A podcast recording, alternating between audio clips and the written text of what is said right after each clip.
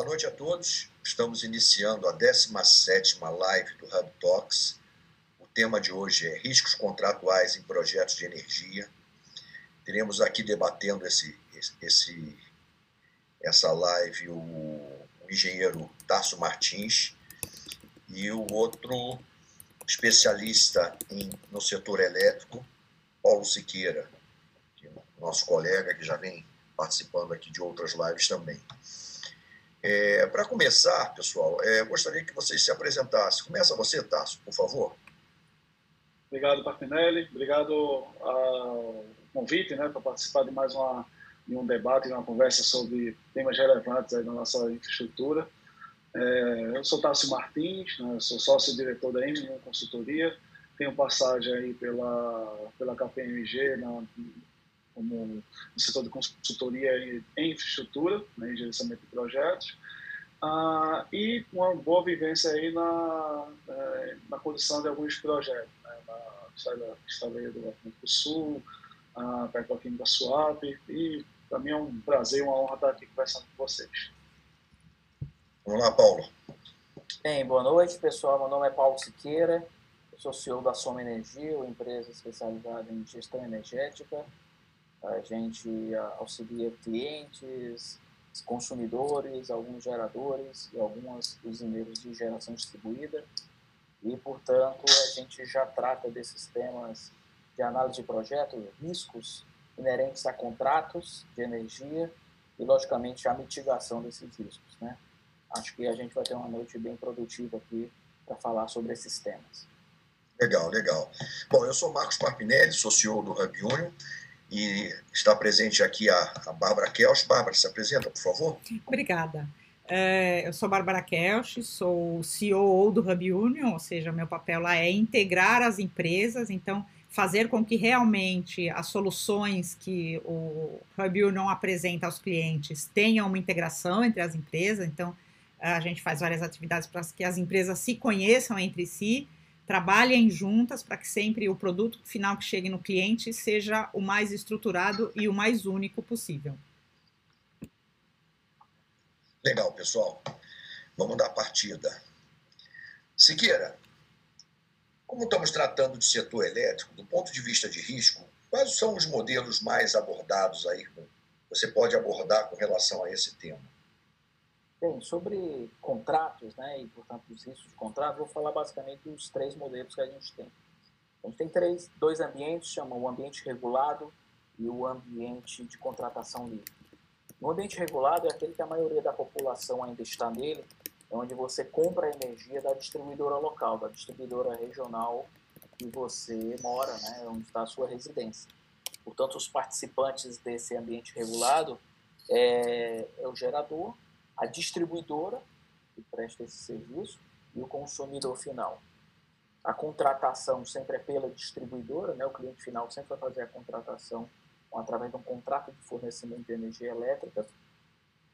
E é um contrato com, baseado em tarifas reguladas, tarif, preços tabelados, né? preços que são controlados. É, no outro ponto, a gente tem o que a gente chama um ambiente de contratação livre, ou comumente chamando o ambiente mercado livre, né? O mercado livre, ele tem outros participantes, tem geradores, tem o consumidor final, chamado de consumidor livre, e tem a figura do comercializador, que são os traders, que são as empresas que fazem a venda dessa energia, fazem essa intermediação, montam um portfólio e fazem a, a dão liquidez a esse mercado. Nesse mercado que tem esses cliente livre e o comercializador, a contratação é diferente, são contratos bilaterais, né? Contratos bilaterais firmados entre as partes com preços livremente negociados, né? Então, diferente daquele ambiente regulado que tem tarifas tabeladas, né, que são aprovadas pela ANEL, esse aqui os preços são livremente negociados e são firmados através de contratos bilaterais entre as partes. E tem um terceiro modelo, que na verdade está dentro do, do ambiente regulado, mas que é interessante a gente falar e tratar como se fosse um outro modelo, é o que a gente chama de geração distribuída, ou seja, quando você se torna um prosumidor, você se torna produtor e consumidor da sua própria energia. e você está dentro do ambiente regulado, mas você pode produzir a sua energia e, portanto, abater é, a, aquela energia que você está produzindo. E também um, um, outro tipo que a gente poderia destacar é quando você se torna um autoprodutor. No mercado livre, você pode se tornar um autoprodutor, você é o gerador e aponta aquele consumo para alguma unidade específica. E a diferença é que, nesse caso da autoprodução, você tem efetivamente o risco da operação, né? Diferente de você tentar montar um portfólio ou tentar comprar energia no mercado livre, você entra no risco da operação na medida em que você precisa equilibrar a curva de produção da sua usina de geração versus a curva de consumo da sua unidade, da sua fábrica, do seu negócio. Né? Então, é, é importante quem está pensando em autoprodução ver que esse é um dos maiores riscos, além do risco do portfólio, o risco da operação. E, portanto, depois a gente pode falar mais um pouco desses riscos que envolvem os contratos bilaterais do mercado livre. Logicamente, o primeiro grande risco é você entender quem é a contraparte. O comercializador tem que entender quem é o comprador, porque existe um risco de inadimplência. E o consumidor livre tem que entender quem é esse vendedor, esse trader, esse comercializador, na medida que é preciso entender se ele tem lastro, se ele tem um bom histórico ou se ele tem solidez financeira para você realmente ter um fornecimento garantido. Então, são alguns riscos aí que eu já levanto e que a gente tem que ter cuidado nesses diferentes modelos, né? seja de ambiente de contratação regulada, livre, ou nessa nova modalidade de geração distribuída. E aí, Parpinelli, deixa eu só abrir um parênteses na geração distribuída, que está muito falada, e aí também eu queria falar de alguns modelos que existem abrindo só essa categoria de geração distribuída. A primeira categoria é aquele, aquela geração que você faz junto à carga. Ou seja, quando eu boto aquele painel solar em cima do meu telhado. Nesse modelo, tem uma grande vantagem, porque eu deixo de pagar parte do custo do fio, parte do custo de transmissão e distribuição e gero junto à carga. Mas, como eu disse, na hora que você torna autoprodutor, você também tem que verificar que os momentos de produção de energia não são iguais ao seu consumo, que é mais flat. Imagina uma fábrica que tem três turnos, mas só vai produzir energia solar das 5 e meia da manhã às 18 horas. Né? Você tem que começar a ponderar esses riscos. E na, a, fora a geração dentro da própria carga, no próprio site, você tem outros modelos de geração distribuída. Essa autoprodução, onde você faz junto a sua carga, a distribuidora. Tem o que a gente chama o autoconsumo remoto. Você pode ser proprietário de uma usina que fica fora do seu site, mas que esteja dentro da mesma área da distribuidora local. No caso de São Paulo, a Enel São Paulo, no Ceará, a Enel é, do Ceará, no interior de São Paulo a gente tem a Electra, você tem outras companhias, a Electro e, e, e a CPFL, por exemplo, por aí, ou seja, tem que estar dentro da área de concessão do seu consumo. Você pode ser um autoprodutor remoto. E tem uma terceira modalidade de geração distribuída, que a gente chama geração compartilhada. Um usineiro pode construir uma usina em um lugar remoto, dentro da mesma área da concessionária de distribuição, e essa usina ser compartilhada com vários clientes, com, ou seja, ela ser fatiada. E você vai ter o que a gente chama a geração compartilhada entre vários clientes finais. Então veja existem hoje vários modelos diferentes de contratação de energia. E o que a gente está elencando são só as categorias, e, logicamente, para cada categoria a gente precisa mergulhar quais são os riscos inerentes de cada desenho, de cada modelo de contrato desse.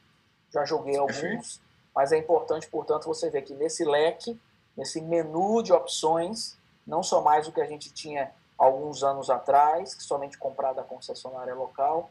Para cada opção dessa, é preciso avaliar o perfil do cliente, qual é a questão regulatória que ele se enquadra e outros riscos contratuais que ele precisa estar ciente. Afinal de contas, papel aceita tudo, né?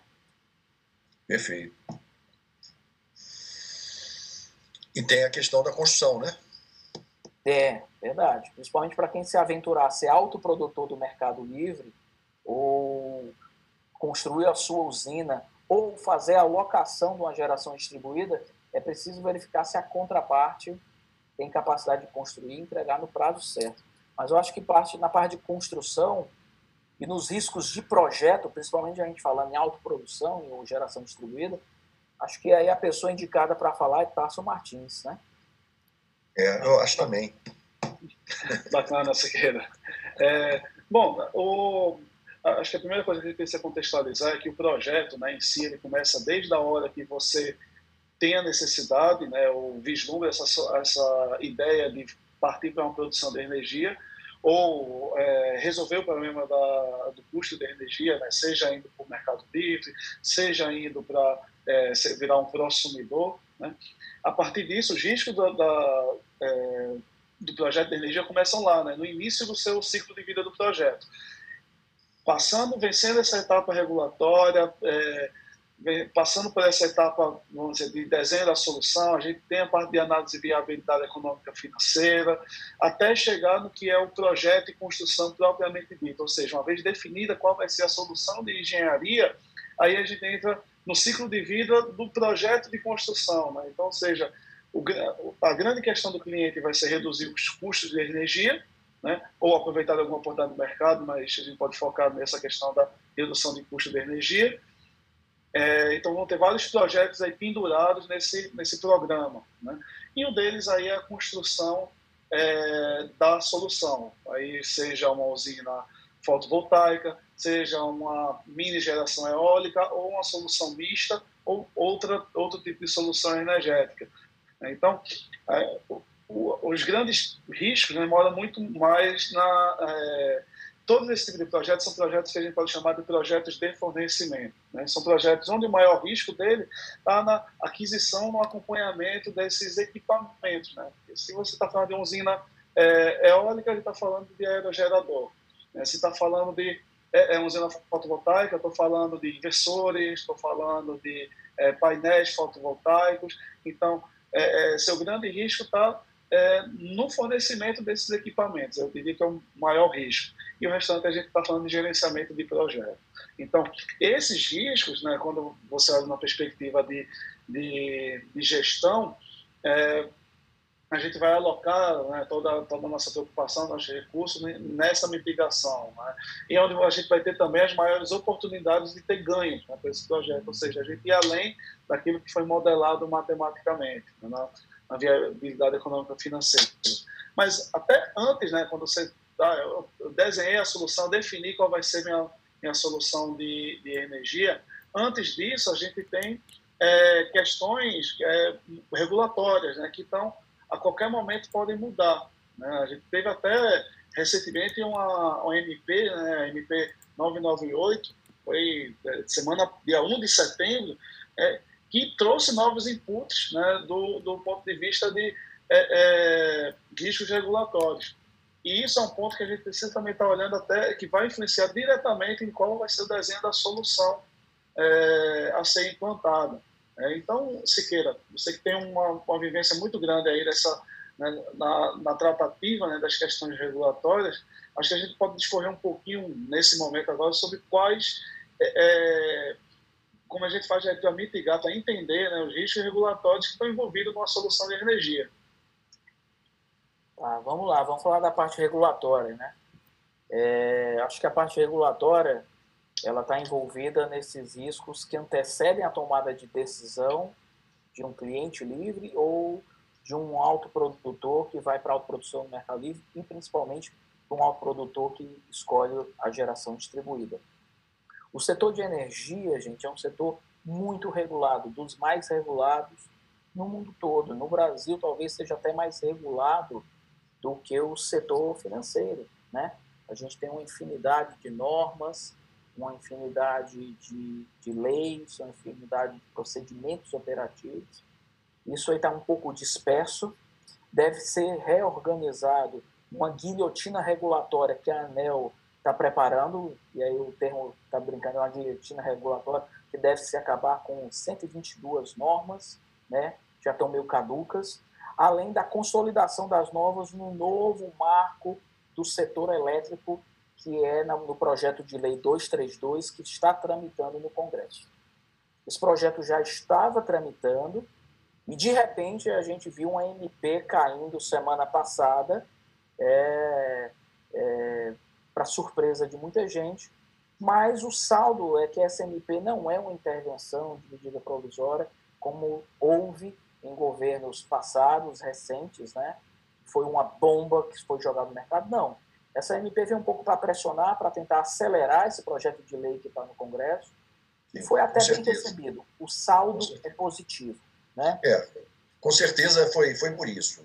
Passou no Congresso e engavetaram no Senado. Então, é, precisa haver uma solução. E aí eu acho que o governo colocou uma, uma, uma solução média de, de imediato para forçar o Senado a analisar o, o todo. Né?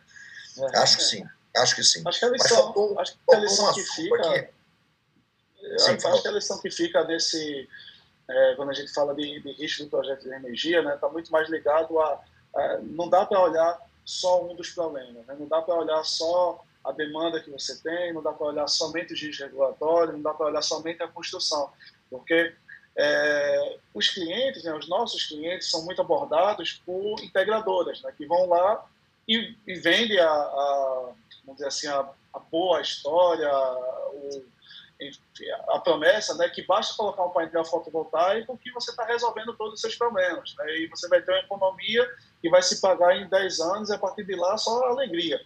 E não é bem assim. Né? A gente tem questões regulatórias, é, depende da solução, questões ambientais também que devem ser olhadas, temos parecer de acesso, temos é, é, os próprios riscos de construção. Então, no Brasil tem 4 mil integradoras, né? então, com certeza vão ter as boas integradoras, vão ter as médias, vão ter as ruins. Então, não, não é algo tão trivial assim. Né? Não é como comprar não, é, exatamente. Um produto de gaveta, né? E a forma que às vezes isso, é, isso transita no mercado é como se fosse uma coisa muito simplista e não é bem isso. Eu acho que isso é, é bem o, o, até o, como a gente conversa com nossos clientes em relação a, a projetos de energia, né? Então, é um ambiente que deve andar com cuidado. Né? Tem ganho, é, perde a independência, né? Você perde a independência.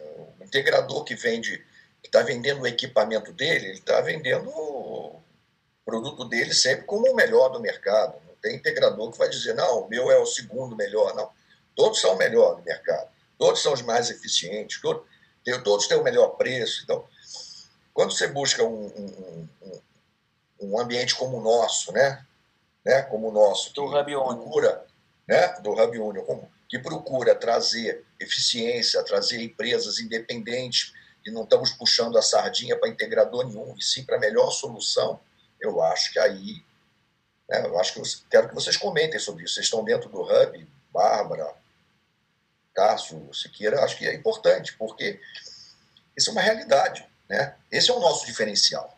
Sermos independentes. Eu acho que quando são projetos simples, residenciais, para fazer um, uma produção local é, no seu telhado, ok, você pode contratar um integrador. Sim, uma coisa pequena. complexidade.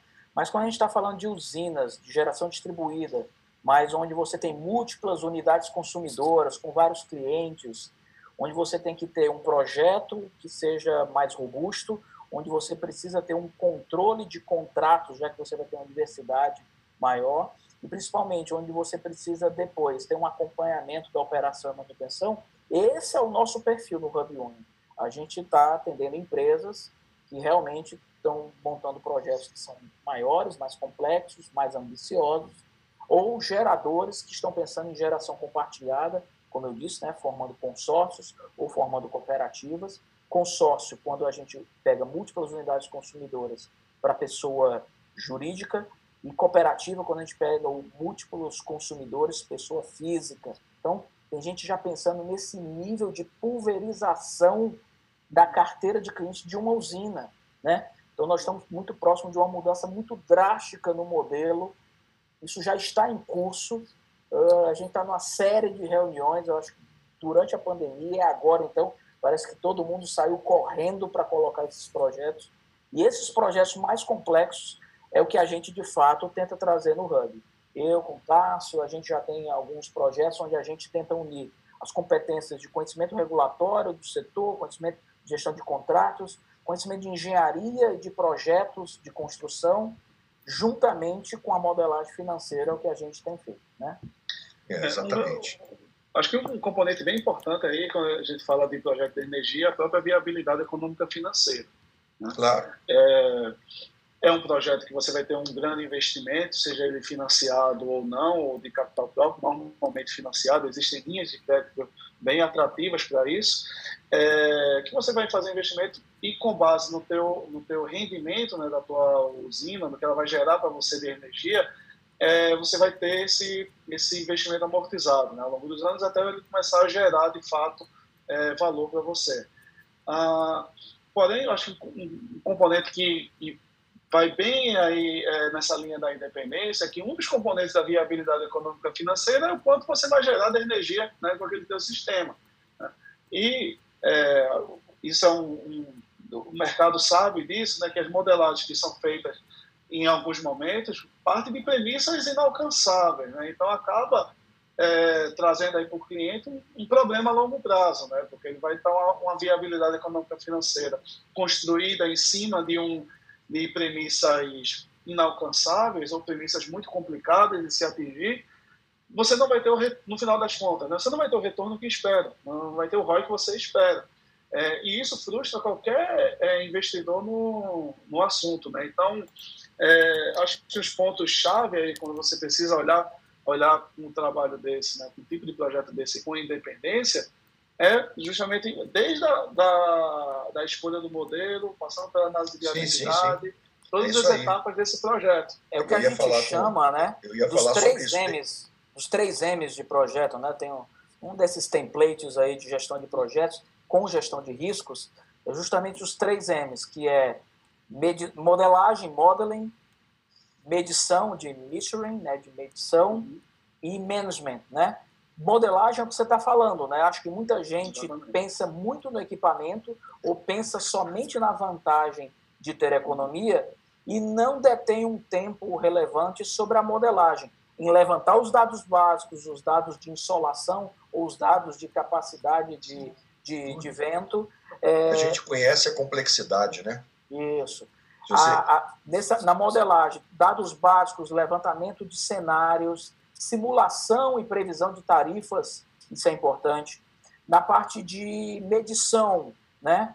A gente tem que ver qual é, não é a medição, estou dizendo a medição do vento ou a medição somente solarimétrica, mas a medição de risco, gente. Muita gente falando em projetos de autoprodução, em montar a usina, sem fazer a escolha da medida de risco, sem estabelecer cenários com ferramentas estatísticas mais sofisticadas, como VAR ou CEVAR, que é a possibilidade de maior perda possível. Então a gente vê muita gente ainda com modelos pobres, com a modelagem pobre, com a mensuração de risco praticamente nula, como se fosse um modelo é, é, determinístico e não um modelo probabilístico. É, muito é amador, muito amador, principalmente no mundo de GD, os projetos de simulação financeira e de construção de projetos de GD.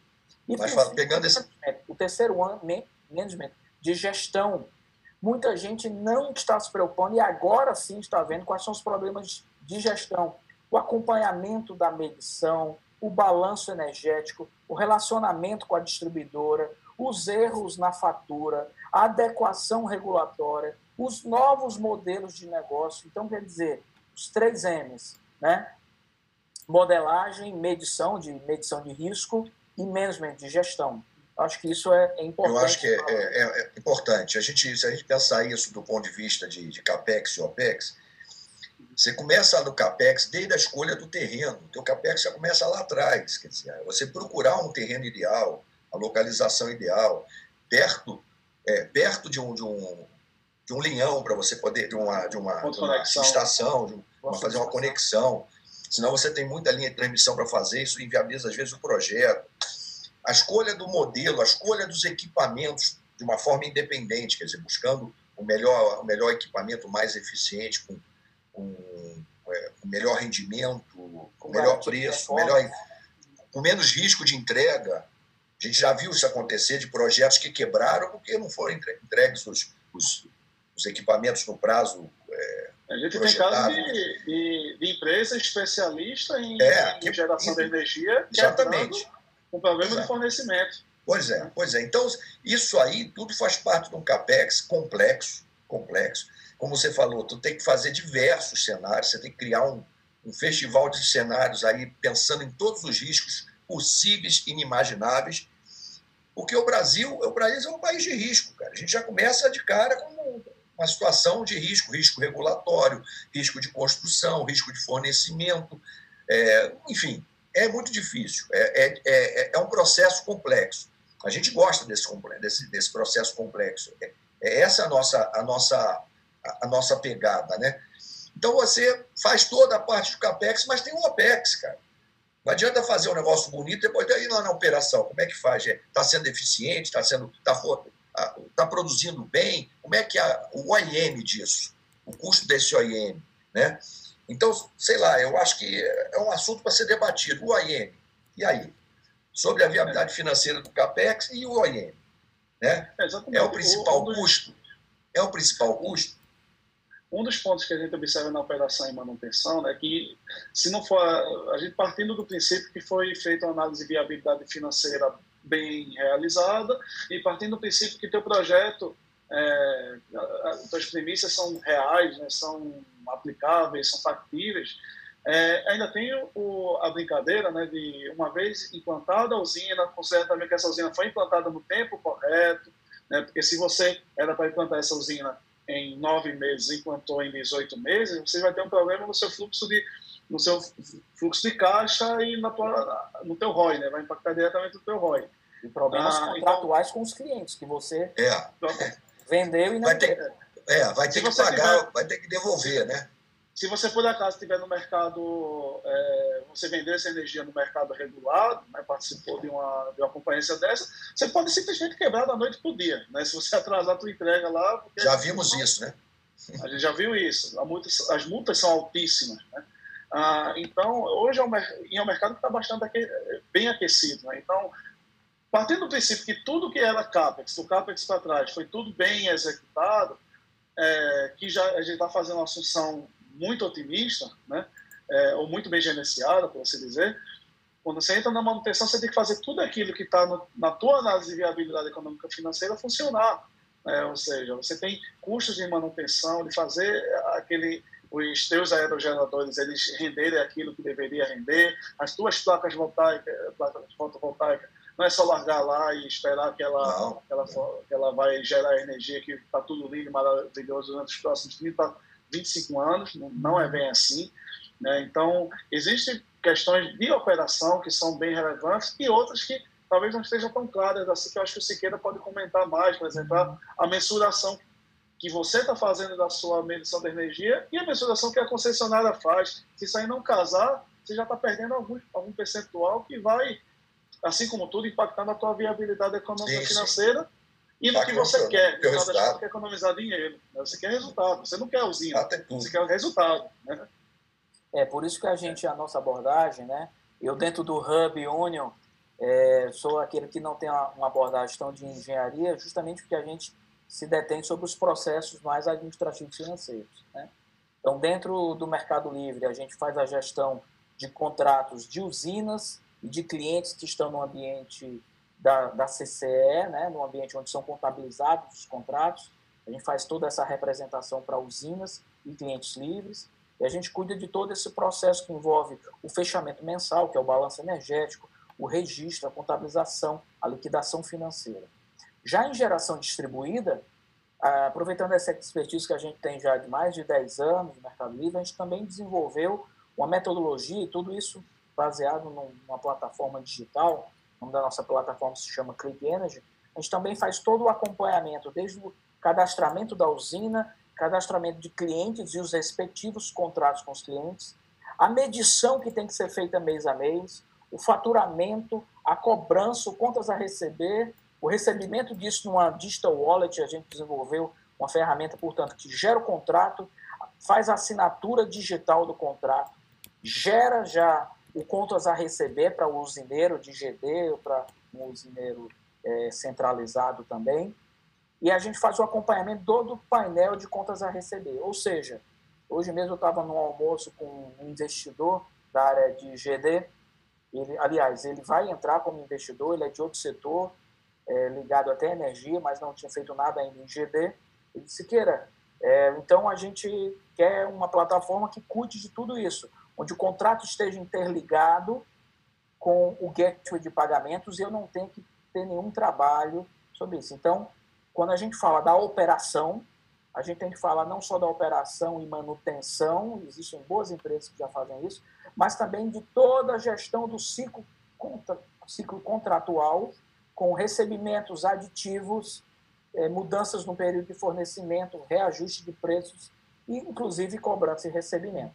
Acho que esse pacote de soluções é algo que é o tipo de solução que a gente constrói no Hub onde vai desde a concepção do projeto, lá com o pedido de ligação e a licença ambiental, né, que é um entrave inicial, até toda a construção, como o Tássio falou, mas também toda a fase de operação e gestão do ciclo contratual dessa usina ou desse autoprodutor. É, legal, legal. É isso mesmo. Eu acho que a gente, a gente a gente abordou bem essa questão aí do, do CAPEX, do OPEX, de todo, toda a necessidade que é preciso. E aí, é, Tássio, tem que tocar no assunto da questão do ciclo contratual, né? É, você, e, você e o Siqueira comentarem sobre isso, né? É, é, é, justamente esse, nesse ponto né, do ciclo contratual, acho que as ferramentas desenvolvidas pela, pela Soma, né, que o Siqueira é, é, mencionou, e mesmo não sendo a soma propriamente dita, mas o risco existe, o risco está lá, né, que é essa questão da, da mensuração, é, o próprio controle de pagamentos e faturamentos dessa geração. Então, isso precisa ser é, gerenciado. Né? Então, acho que a, a, a, boa expertise da Soma está bem nisso, né, né, Siqueira? É, a gente, eu sempre digo, a gente é o Click Energy não é uma plataforma só, a gente especializou em ser um BPO, um outsourcing. Tem, portanto, a prestação de serviço que a gente ajuda lá na concepção do projeto, nas escolhas das alternativas, onde a gente monta, né, Tasso? A gente tem clientes que a gente montou um canvas para tomada de decisão, onde ele toma a decisão qual é o melhor terreno, qual dos projetos ou dos integradores que estão batendo a porta. A gente faz uma seleção daqueles que vão para para uma RFP final, para uma ordem de compra, para uma contratação final. Então, a gente ajuda nessa organização do, do banco de, de terrenos, na tomada de decisão, na escolha dos fornecedores, mas também após a conclusão da usina em toda essa gestão do ciclo contratual, que é o gerenciamento, medições, cobrança, faturamento e, logicamente, verificação da performance da usina. Uhum. Se ela está gerando conforme esperado e se o cliente está tendo o desconto que ele contratou e que ele esperava lá naquele momento da contratação. E tudo isso são fatores de sucesso, né, Siqueira? Se isso aí não, se você não, se tua defesa, teu meio de campo, teu ataque jogar mal, você vai perder o jogo. Né? Você vai perder, não vai ter aquele retorno que você gostaria de, que você modelou, né? Que você se preparou e gerou expectativa para isso. Acho que o recado é bem é no sentido de, ah, se você é seu está querendo energia fotovoltaica para sua casa, ó, você tem um monte de integrador aí que vai entregar o que você precisa no nível que você precisa, que é algumas algumas placas fotovoltaicas para você reduzir um pouco sua conta de energia. É um sistema se você é um, um sistema muito simples, né? É, se você, tá se você ó, geração se compartilhada já tem outra complexidade. Já tem outra complexidade, você vai ter, vai ter que assumir ou mitigar mais riscos, na verdade. Se você vai precisar fazer uma geração, é, construir a sua própria usina, então você já o modelo de simplesmente contratar um integrador para resolver esses problemas é muito arriscado. Né? Você praticamente está entregando a tua gestão de energia para um cara só, né, para fazer tudo, então é muito arriscado. É, e a partir disso, na medida que você vai aumentando esse porte, você vai precisar de mais ajuda né, para vencer é, Vai aumentando a complexidade. Vai aumentando é. a complexidade naturalmente. Né? Uma coisa é eu pegar o Uber para ir até o centro do, do, da cidade, outra coisa é eu fazer uma, virar um operador logístico. Né? É, Deixa eu aproveitar exato. um pouquinho aqui, dar um passinho para trás ainda. A gente falou bastante de riscos, mas eu senti falta da gente comentar um pouco sobre riscos regulatórios. Paulo, você não quer trazer um pouquinho para a gente essa questão da agenda regulatória? Vamos, vamos lá. Bem, é, risco regulatório. Né? Deixa eu primeiro vamos tentar falar desse conceito de risco regulatório. Tem algumas pessoas que falam que é, o risco regulatório é a própria existência da regulação, né? Então, alguns setores não são tão regulados, outros são menos, como eu disse, o setor elétrico é muito regulado. Para alguns investidores, ou olhando sobre o ponto de vista de investidor, é um setor muito arriscado porque seria muito regulado. Por outro lado, é, tem a percepção nos Estados Unidos, quando houve uma abertura do, do mercado de energia, que o setor ficou mais arriscado quando, de certa forma, desregulamentou. Mas quando a gente fala aqui em risco regulatório, é, outro ponto que também fala qual é o regime regulatório. É uma segunda visão quando a gente fala de regulatório. A visão de, de regime regulatório, que a gente também tem que destacar, é, por exemplo, modelos diferentes. Quando a gente tem um modelo diferenciado, por exemplo, a fontes renováveis. Isso tem que ser visto com que esse regime regulatório ele monta um fundamento para incentivar o crescimento dessas fontes, mas ele pode ser temporário. E nesse momento, a gente inclusive está numa mudança desses incentivos. Houve, houve incentivo para a indústria nascente, para as fontes renováveis que precisavam daquele empurrão inicial, mas hoje já se discute em desmontar os subsídios a essas fontes. Né? Então, a mudança do regime regulatório. Mas simplificando, o que a gente chama de risco regulatório normalmente é o risco de intervenção política, intervenção do governo, porque são, como eu disse, o setor elétrico tem uma forte participação do governo nessa regulação.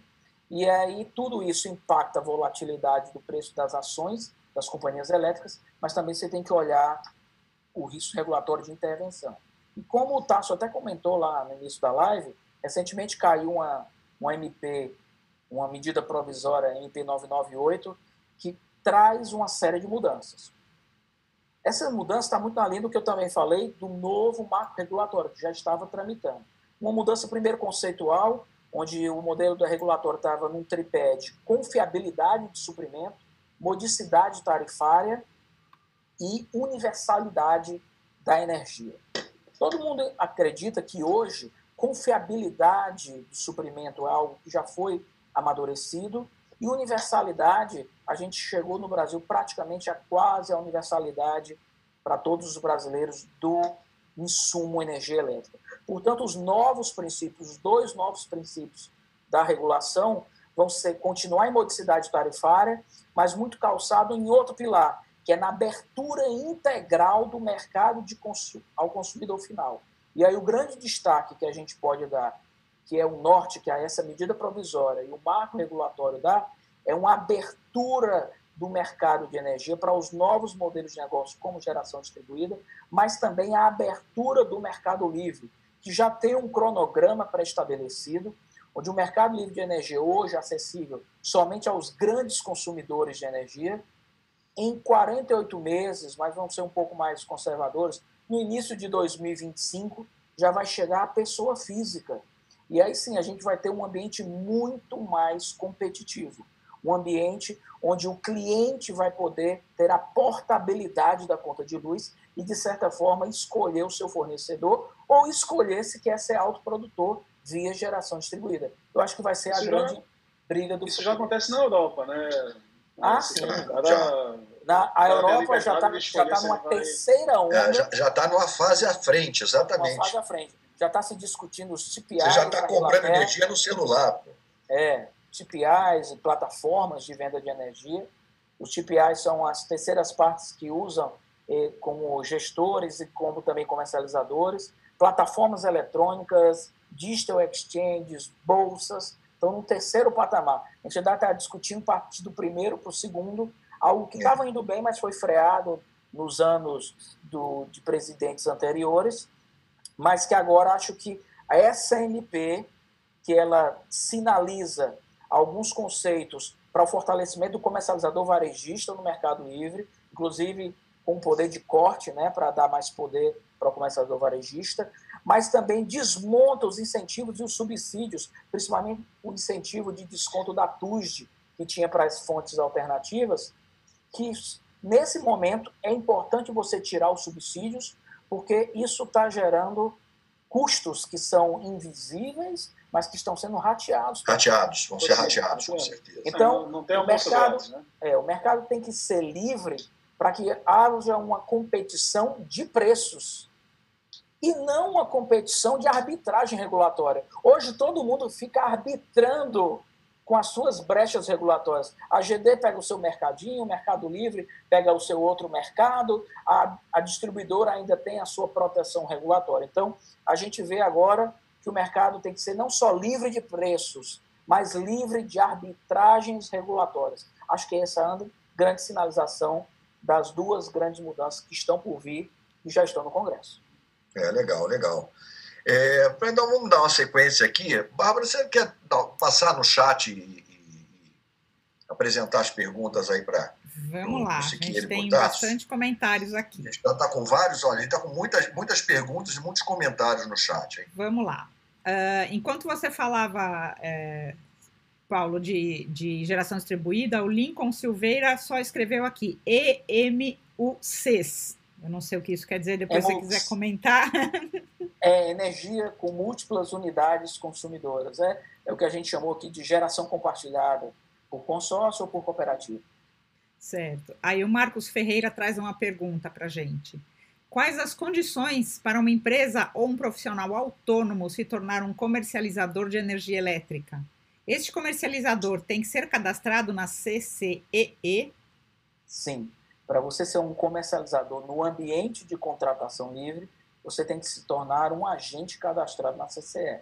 Na CCE você tem geradores, você tem comercializadores e tem clientes livres. Todos esses são cadastrados.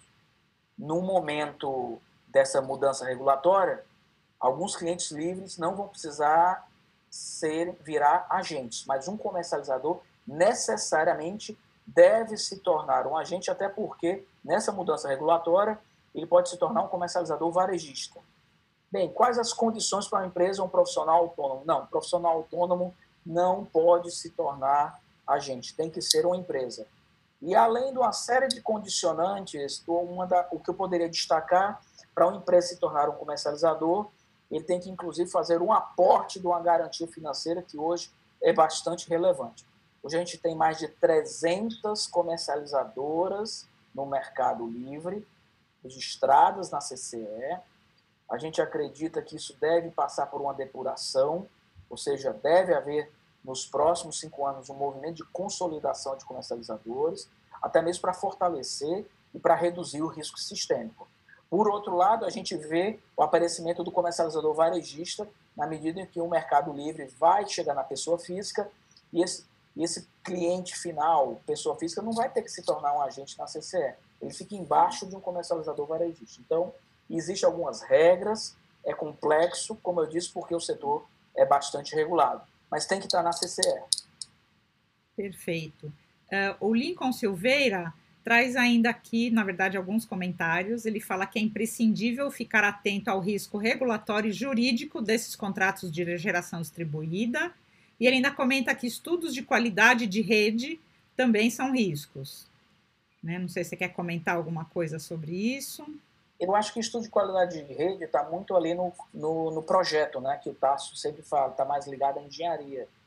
Isso, muitas vezes todo mundo só pensa que é licença ambiental e parecer de acesso, mas hoje em dia a distribuidora exige outros, outros estudos na medida em que está aumentando muito o número dessas usinas né, GDs, né, geração distribuída. É, as nossas linhas de transmissão e distribuição não foram exatamente dimensionadas para serem de mão dupla, né? E a gente começa a ver que essas usinas começam a injetar também energia. Então, as distribuidoras não estavam dimensionadas e começam a exigir alguns estudos nessa linha. Perfeito. Tem um comentário ainda do Auro Leal, que a gente não pode esquecer do caminho crítico no, nesse projeto do licenciamento ambiental. Né? Tem o comentário. Acho que o Tasso pode falar um pouco do caminho crítico de projetos, né, Tasso? Eu acho que sim. É, ex, existem algumas demandas né, nesse, de um, todo o ciclo de vida de um projeto desse. Um deles, né, um desses é, demandas é o próprio licenciamento ambiental. Né? Então, existem várias é, demandas que você precisa é, é, atender até você ter o um parecer de acesso, né? Então, você, a partir daí, você realmente fazer investimentos mais relevantes, né? que aí eu falo é, de compra de, de, equipamentos, enfim. Mas, antes de tudo isso, você tem algumas exigências legais, né? é, legais, regulatórias, ambientais, você tem que atender. Um deles é o licenciamento ambiental. E hoje a gente sabe que qualquer tipo de obra de engenharia, isso é um grande, é, um grande problema que você tem né, no, no sentido de gestão, que você tem dificuldade de saber quanto tempo você leva para obter, porque existe um, um, fator inerente aí que é a aprovação do, de, um, de, um, é, de uma licença ambiental pelos órgãos reguladores. É, ou seja, dentro de um ciclo de projeto, você tem vários atores que vai, vão é, é, empurrar um pouco mais para lá ou para cá o caminho crítico do projeto, que tem que estar dentro de uma esfera de, de do seu PMO, né, do seu gerenciamento do seu projeto. É.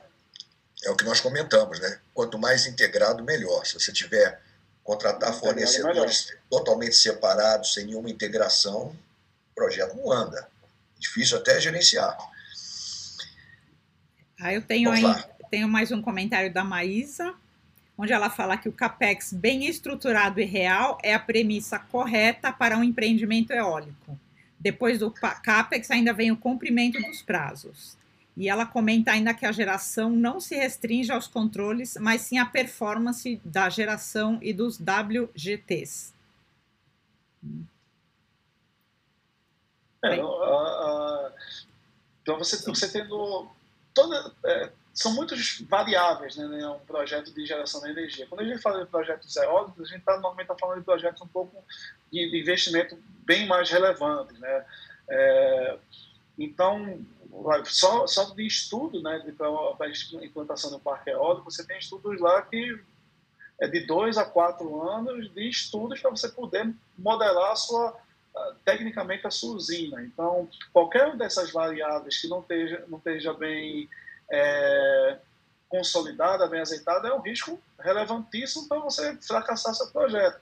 É, a gente teve, teve, um caso que eu e o Martinelli, a gente participou dele, que obviamente não vai citar o nome da empresa, é, mas um risco que não estava mapeado dela foi a do fornecimento dos aerogeradores.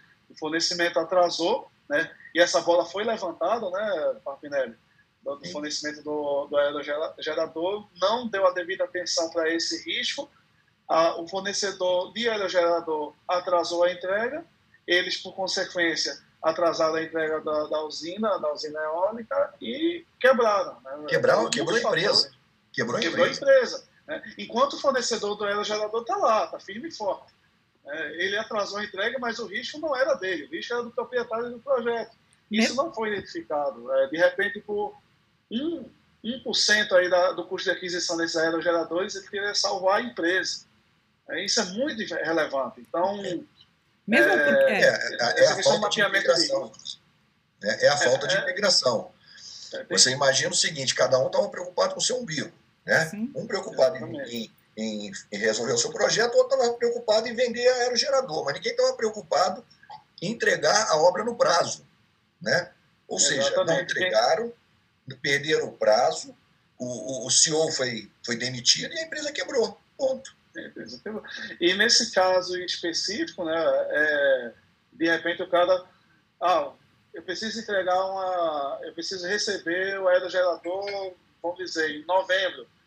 Foi lá, fez o contrato que ia receber em novembro, né, e achou que tinha resolvido o problema, e não era bem assim.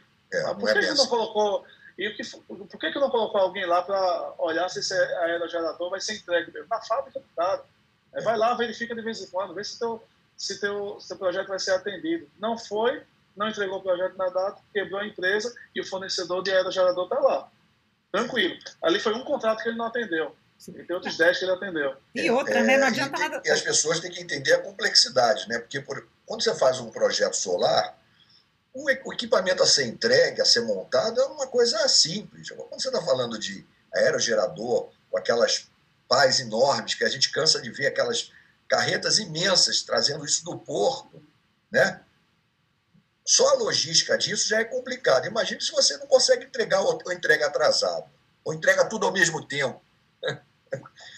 É, também tem esse, esse problema. Quando entrega tudo É, mesmo, problema de não tem onde colocar. Né? Não, sei, não, não é só fabricar, tem todo um processo integrado que tem que ser desenvolvido, pensado detalhadamente. Então é bem mais complexo do que, do que imagino. É, mesmo né? Acho porque- que quem nunca viu uma. só vê a- a- é, uma, uma fazenda eólica na, na televisão, aquelas, aquelas torres com aqueles ventiladorzinhos, né? Que a gente vê na. Né? Parece um ventiladorzinho, a, a torrezinha com ventiladorzinho. Vai lá para perto para ver a complexidade que é para montar um negócio, umazinha daquela. Né? Os equipamentos que você tem que ter. É, normalmente você está no meio do, do meio de um lugar que não tem nada. Você tem que chegar com, com caminhões, tratores, guindastes enormes. Quer dizer, é um, sem falar nas carretas trazendo as, as pás. E não para só na construção. Imagina a manutenção disso, que o cara tem que estar lá em cima fazendo manutenção. Então, tudo isso, na hora de fazer o CAPEX e o OPEX, tá- tem que estar tudo, tudo, tudo, tudo muito bem estudado, desenvolvido, detalhadamente e integrado. Se não tiver integrado. Não Mesmo- faz. Mesmo porque não adianta você fazer todo o seu estudo de risco, identificar os problemas, tudo, aí ficar com uma planilha linda, colorida de risco, se depois você, exatamente nessa integração e nesse entendimento dessa complexidade, você não acompanhar esses riscos e não, e não tratá-los. Então não adianta nada. Aí não, não, o risco ficou lá bonito na planilha. Não, de repente, o cara que estava fazendo a gestão de risco nesse caso, ele fez, ah, contratei a entrega dos aerogeradores dois meses antes do meu prazo limite, então eu, risco. eu eliminei o risco. Análise errada. Você mitigou. Mas, cara, É. gasta mais meio por cento a mais do, do custo do aerogerador e bota alguém para ir olhar, para verificar se a fábrica está atendendo, se ela vai lhe atender. É a Não figura lhe do atendeu, engenheiro cada do proprietário, né? Engenharia do proprietário, né? Que é muito comum. A gente comentou isso, inclusive, na, na live passada nossa, sobre que foi de uma área técnica também, que os, os japoneses, os orientais em geral, levam três anos planejando, três, quatro anos planejando um empreendimento para executar depois em seis meses. Né? No Brasil, é o contrário. O cara quer começar sem projeto, começar sem fornecedor certo, ele quer sair na, na frente. Aí ele não planeja direito e depois, ao invés de executar em seis meses, ele executa em três anos. Então, e no setor elétrico, isso não dá para fazer, não dá para acontecer. Porque principalmente se você, Se foi num leilão do ambiente regulado, você tem data de entrega, né? Acabou, você vai ter que pagar pela energia que você não entregou. E aí? Né? os novos contratos do ambiente regulado, os leilões, né? São organizados pela CCE, justamente por uma outorga que é dada pela, né, uma, é, pela ANEL. A CCE organiza o leilão, é, mas é, ela operacionaliza. Então, quem participa e ganha esse leilão, leilão a, a menos três, né? Quer dizer que você ganha agora e tem que entregar daqui a três anos. Se você atrasa esse projeto, você é obrigado a fazer compras de energia para É cumprir o contrato de venda de energia que você fez da sua geração, É isso aí. ou se você não fizer compras, é, esse débito liquida é, na contabilização da CCE e você tem que pagar a PLD. PLD chama Preço de Liquidação de Diferenças. É, que é um Além grande de risco regulatório. É, É um, dos, um dos grandes riscos regulatórios que tem no mercado é a PLD. Isso, a exposição ao PLD, que isso não serve como lastro, ele ainda tem que pagar penalidades por falta de lastro. Então, tem uma série de pontos que são muito críticos quando a gente olha do ponto de vista do ambiente regulado, principalmente do mercado livre. Já na Da- GD, aquele da que atrasa o forma- projeto, ele tem um problema com os clientes. Imagino que ele assinou uma série de PPAs, né, de contratos de compra e venda de energia, são contratos bilaterais, mas o outro lado pode te executar na medida em que alguns contratos já colocam o pênalti ou já colocam, portanto, algumas cláusulas de desconto garantido, né? Então, o, esse ambiente de você entrar para geração ou, ou estar no ambiente livre, no ambiente regulado, ou em GD, tem diferentes cláusulas contratuais que podem se resultar em riscos financeiros efetivos, né? Da mesma forma também, né, Siqueira, principalmente no ambiente regulado, se você, ao invés, se você, ao invés de en- entregar na, eh, na data, você antecipar, você também tem uma antecipação de receita, que, ou seja, você tem uma, uma grande oportunidade também de você melhorar seu ROI. Melhorar o seu resultado. né? Com Verdade. certeza. Você melhora seu leilão resultado. três, você tem que entregar daqui a três anos.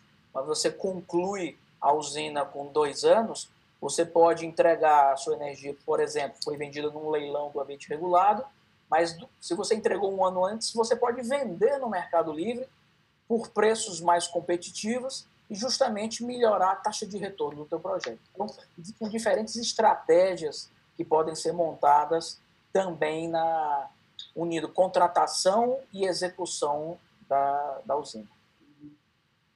Vamos lá, tem mais um comentário aqui do Lincoln que traz excelente insight sobre competição de preço versus competição para arbitragem regulatória. Quer comentar alguma coisa sobre isso, Paulo? Acho que, foi, um comentário que eu fiz, né, que a gente tem que ser livre não só para ter um ambiente livre de competição de preço, mas também livre de arbitragens regulatórias, onde todo mundo fica tentando ter a sua reserva de mercado em cima do desconhecimento regulatório do consumidor final. Perfeito. Bom, Parpinelli, as, as perguntas terminaram aqui. Você quer trazer alguma coisa?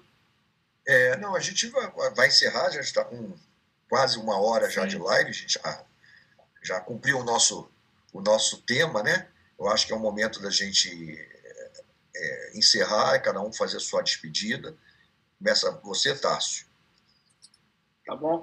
Bom, aqui agradecendo o convite agradecendo a participação do Siqueira, da Bárbara, de você também, Partinelli. É, eu acho que a lição que fica né, é talvez a gente pensar um pouquinho mais nessas todas essas questões que podem impactar né, o, o, projeto de acordo com o porte que você vai executar. Você vai executar uma coisa muito simples, você vai procurar a solução mais simplista. Né? Você vai atrás de um integrador, executar seu projeto. Se você vai fazer um investimento um pouco maior, segura a ansiedade um pouquinho e, e pô, vai atrás de quem conhece um pouco do tema para que você garanta, né, que você tenha uma maior confiabilidade, maior conforto, que a, a sua expectativa vai ser atendida, né, que o seu retorno vai ser atendido. Então, é, a gente tem exemplos muitos aí de empresas grandes e pequenas que, que ou quebraram ou tiver, tiveram prejuízos significantes com problemas que poderiam ser totalmente previstos, antecipados, gerenciados, é, e, e se assim tivesse feito, não teriam causado os danos que causaram. Então, uh, essa, essa é a mensagem final que eu queria deixar. Ah, legal. Siqueira? Bem, queria agradecer o convite mais uma vez do pessoal do Hub. Nós somos um, uma das empresas integradas do Hub Union, mas é sempre bacana discutir um tema que mistura as diferentes disciplinas, né? regulatório, conhecimento contratual, engenharia, né? Foi o que a gente fez um pouco nesse bate-papo de hoje. E o recado, acho que ficou para quem nos assistiu, que toda vez que você pensar num projeto mais complexo de geração, seja geração centralizada ou geração distribuída, é importante você fazer uma avaliação de risco mais completa, olhando o risco regulatório, risco de construção, risco de projeto, risco da contraparte e risco financeiro, né? Muita gente analisa esses riscos, não plota numa matriz de risco, não, não digamos, faz um, um desdobramento desses riscos com as ações mitigatórias e muito menos faz a valoração desses riscos, ou seja, transformar esse risco em perda, qual a perda provável de cada risco. As pessoas não fazem essa quantificação do risco, né? A gente tem visto, principalmente em projetos de GD, essa análise muito superficial e eu diria até muito primária, eu acho que é algo que a gente tenta aqui alertar. Bárbara? Vamos lá. Bom, agradecer aos nossos convidados da noite.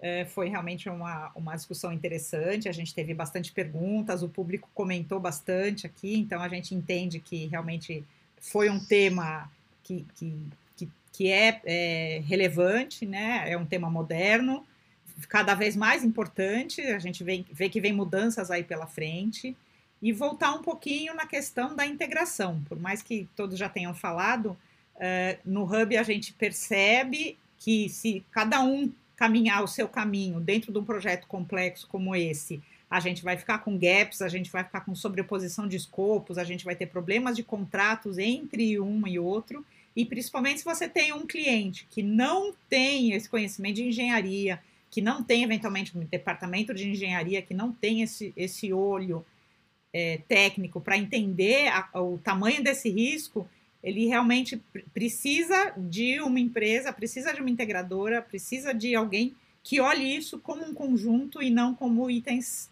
separados e independentes. Né? Então, no Hub, a ideia é que as empresas se conhecem, trabalham juntas, então a gente consegue exatamente fechar esses gaps e essas sobreposições de escopos. Então, hoje a conversa mostrou a importância disso e é, acho que é isso. Agradeço para quem. É, e mostrou a importância da integração, de trabalhar integrado. Acho que isso é importante. Integrado e independente. Né? Isso é importante. Eu acho que a gente marcou mais um golaço essa semana. A gente tem feito vários golaços. Eu não sei qual é a semana que foi o golaço maior. Estamos julgando ainda. Né? A gente teve é, na semana passada recorde, por exemplo, de perguntas, na outra semana recorde de público. Então, eu até brinquei, falei, a Ivete Sangalo já está com medo da gente, tá? já está tomando o público dela.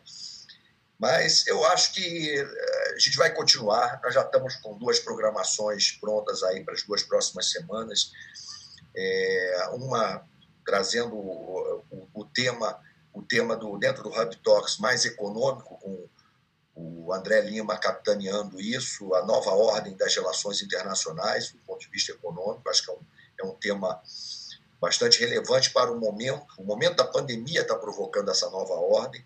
Eu acho que eles vão abordar, através da, da turma do Instituto Tordesilhas, é, é, as, as, as, novidades nesse campo. Né? E na outra semana a gente está trazendo aí a, a, nova lei de liberdade econômica, que tá, vai afetar todas as empresas. Né?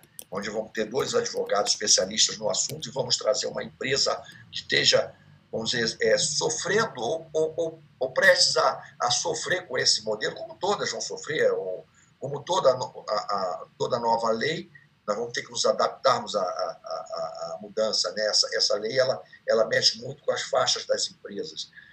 Então, são dois temas muito diferentes, um mais global e o outro mais focado na, na na questão Momento Brasil, que vai esse segundo a gente vai trazer no Hub Union Convida, que a gente está trazendo gente é, fora do, do Hub Union para debater conosco.